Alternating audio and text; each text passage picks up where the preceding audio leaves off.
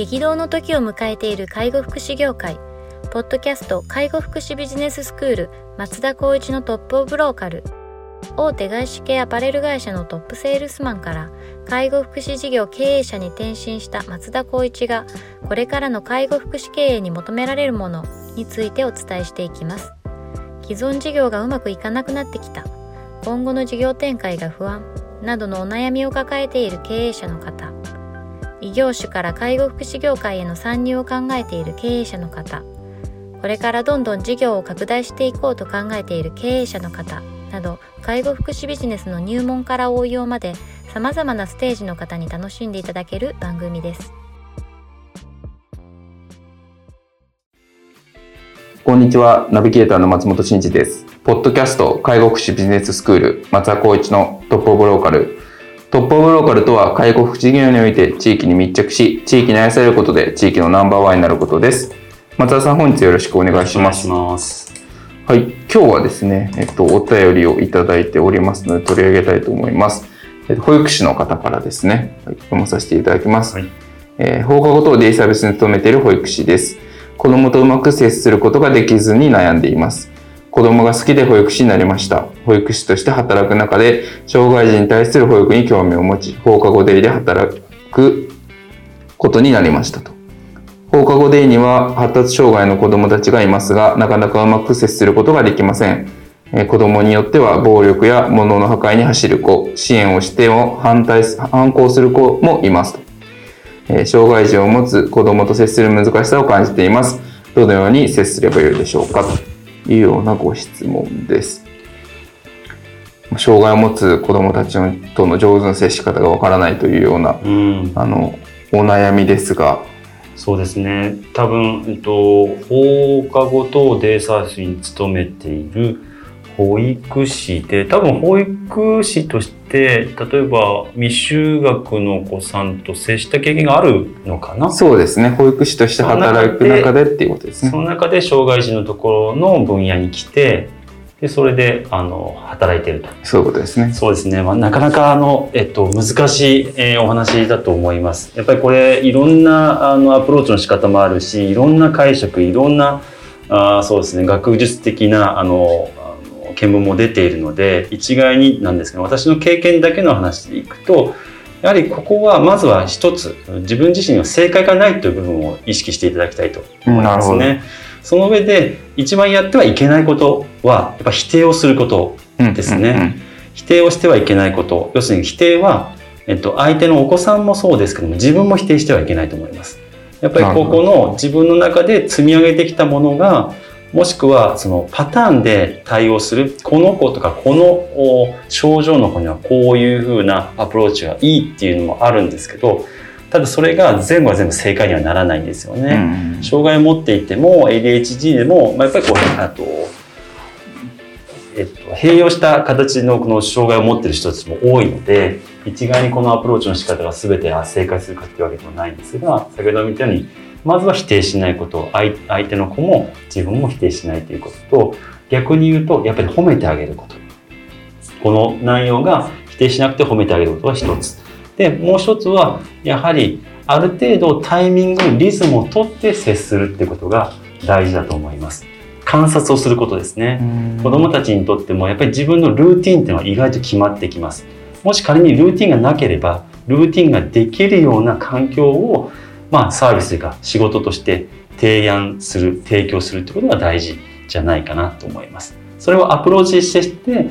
ようやくそのお子さんに対して何がいい悪いっていうのが分かってくるので、うん。しっかりと時間軸を持ってその子に対する愛情を持って接することがまず大事かなというふうに思いますね。うまく接することができない中の一つに暴力や物要するに自傷多少行為というんですかね、はいはい。そういうお子さんもいらっしゃると思います。やっぱり自傷多少ってなると自傷の場合やっぱりそれが自分を傷つけちゃう行動起きちゃうのでそこはやっぱりこう怪我をしないような形でのお例えば物理的なケアですよね、うん。まあ、長袖を着せるとかあ手のあの手袋をさせるとかいろんな行動があると思いますし多少となると自分から相手に攻撃をしてしまうのでそこの部分も環境の部分をまずは整備しながらも先ほど言ったように否定しないあ褒めてあげるあとリズムを作るこういった部分であのいろんな角度からトライをしながら自分の正解を見つけるっていうのが一番、まあ、近道になるかなと思いますうね。んなるほどですね。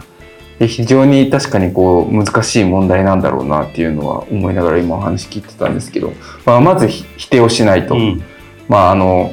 それはご自身も含めっていうことですよね、こう結構難しさを感じているっていうことだとなんで自分こんなにやれないんだろうみたなところも思ったりとかってあるでしょうよくあるパターンがやっぱりこう国家資格を持っていて保育士の経験があったりとかして、まあ、障害児の経験もありつつもなかなかその子どもと向き合えないようなうん。悩みに陥ったりすると自分を肯定できなくなってしまうんですよね。何よりもやっぱりその今いるその存在自体がその子どもたちにとって大切であって、うんうん。でその大切なえっと存在であるからこそ自分をやっぱり肯定してあげないと子どもたちもやっぱりそういった感情感覚っていうのはやっぱりあの分かってしまうのでその意識では相手のことも否定しないし自分も否定しないしやっぱり相手を肯定する褒めてあげるってなると自分も褒めてあげるってことも大事かなと思いますね。なるほどですね。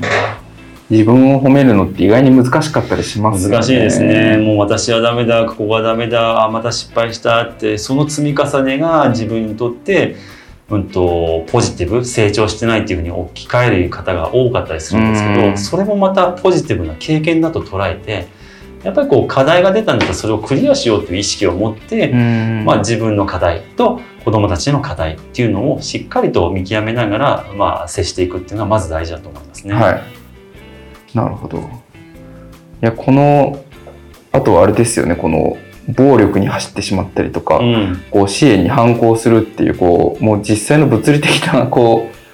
反抗というか、そうですねもうあるってなると、まあ、その辺はもうやっぱり環境を整えていくっていうことになるってことですかね。そうです。ね。やっぱりそこのアプローチの仕方としては、まあ、あの、いわゆる専門的な部分はあるんですけども、やっぱり先ほど言ったリズムですね。うんリズムとその子が、どのタイミングでそういう行為に陥るかっていうところの、やっぱりこの分析、観察分析観察っていうところですね。そこをちゃんと一人ではなくて、チーム、もしくは二人以上でやるってことが大事ですし、そもそも、えっと、まあ、保育園もそうですけども、こういった放課後等デイサービス、児童発達支援っていうのは、個別支援計画というのがあります。うんうんそういったのはその子に対してどういうことを支援することによってゴールをどういう形で導いていこうかっていうのを、まあ、相談支援員や、えっと保護者の方とあと責任者や自分たちとで関わりながらその子に対して向き合うので何をもってっていうところの軸は絶対に決められると思います。その軸がもし間違ってるならば支援計画を変えつつもアプローチをしていってその子にとって一番いいサービスを提供できるような環境を作るってことが自分たちの仕事あうんう職責だというふうにあの取り組みながらやっていただくといいかなと思います、ね。なるほどですね。結構そういうこう暴力とか物の破壊だったりとか、あとこういうタイミングに反抗するみたいな規則性っていうのは結構あるものですか？あると思いまます。やっぱりその子のその家庭環境、うん住んでる場所だったりとか、えっと、親御さんとの関係性とかそういった部分でのあの紐づく部分はあるんですけども、あとはあの私たちはやっぱり学校との関わり方特別支援学級の先生や養護学校の先生とのコミュニケーションを密に取りながらみんなでこの子に対してどうしようかっていうような取り組みがあるので。なるほど。やっぱり自分であの抱えるのではなくてみんなとこう共有しながら一番いい選択肢を求めてほしいなとうん、思います、なるほどですね。なんか今このお便りからはなかなかこうその背景みたいなところも読み取れないですけど、こうなんとなくこう自分で抱えてるのかなっていう感じもこの文面からはこう取れたりもしそうですね。ね多分あのすごく実直で真面目な性格というか、うんやっぱりこう何か求められてるからこそ何かをやってあげたいっていうところのジレンマに感じてるのかもしれないんですけどもやっぱり限界はあると思います。そうですね。やっぱりそれを、まあ、えっと限界をおもっともっとおなんだろう高めるためにも経験時間っていうのも必要になってきます。もちろんその座学的な部分で知識を増やすのもいいんですけどもやっぱり現場でその目の前にいる子どもたちに対して何ができるかっていうことを一人じゃなくてみんなで考えるっていうような意識を持ってやってほしいなと思いますね。なるほど。一人ではなくみんなでってことですね。はい、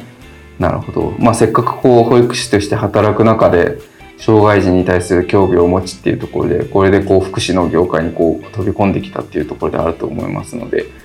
まあ、みんなでこう協力し合いながら今の状況を乗り越えていってもらえるとより良いかなっていう感じをしますよね。そうですねあとはやっぱりその物理的な部分で言ったりするとやっぱ主治医の先生とかの相談だったりとかうんうんやっぱこう薬っていう部分もやっぱりこう、うんと活用しながら親御さんと共に一緒になって子どもたちと向き合ってほしいかなと思いますね。はい、ありがとうございます。ではぜひあの頑張っていただいて、あのまずは自分を大事にしていただければというふうに思います。はい、えーとじゃあここであの宣伝というかご案内がありますので、すみません。はい、聞いていただければと思います。えっ、と、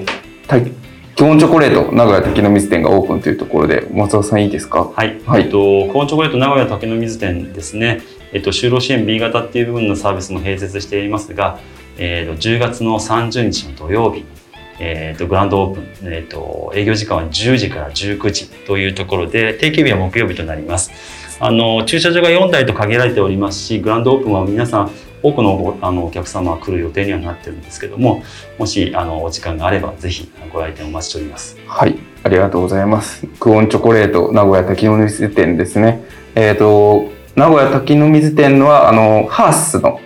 ホームページに来ていただくとブログに書いてありますので、えっと、そこで、えっと、住所、アクセスが確認できますので、興味ある方はぜひあの調べていただくのと、あとインスタやはいツイッターもやっておりますので、はいぜひフォローいただければというふうに思います。はい。では本日は以上させていただきます。ありがとうございました。ありがとうございました。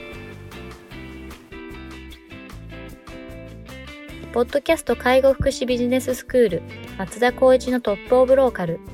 番組では介護福祉サービスに関するご質問を当番組の専用ウェブサイトより募集しております番組 URL よりサイトへアクセスし質問のバナーから所定のフォームへ入力の上送信をお願いします URL は http コロンスラッシュスラッシュ tol.sense かっこセンス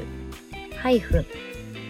world かっこワールド .com かっこコムになります。皆様のご質問をお待ちしております。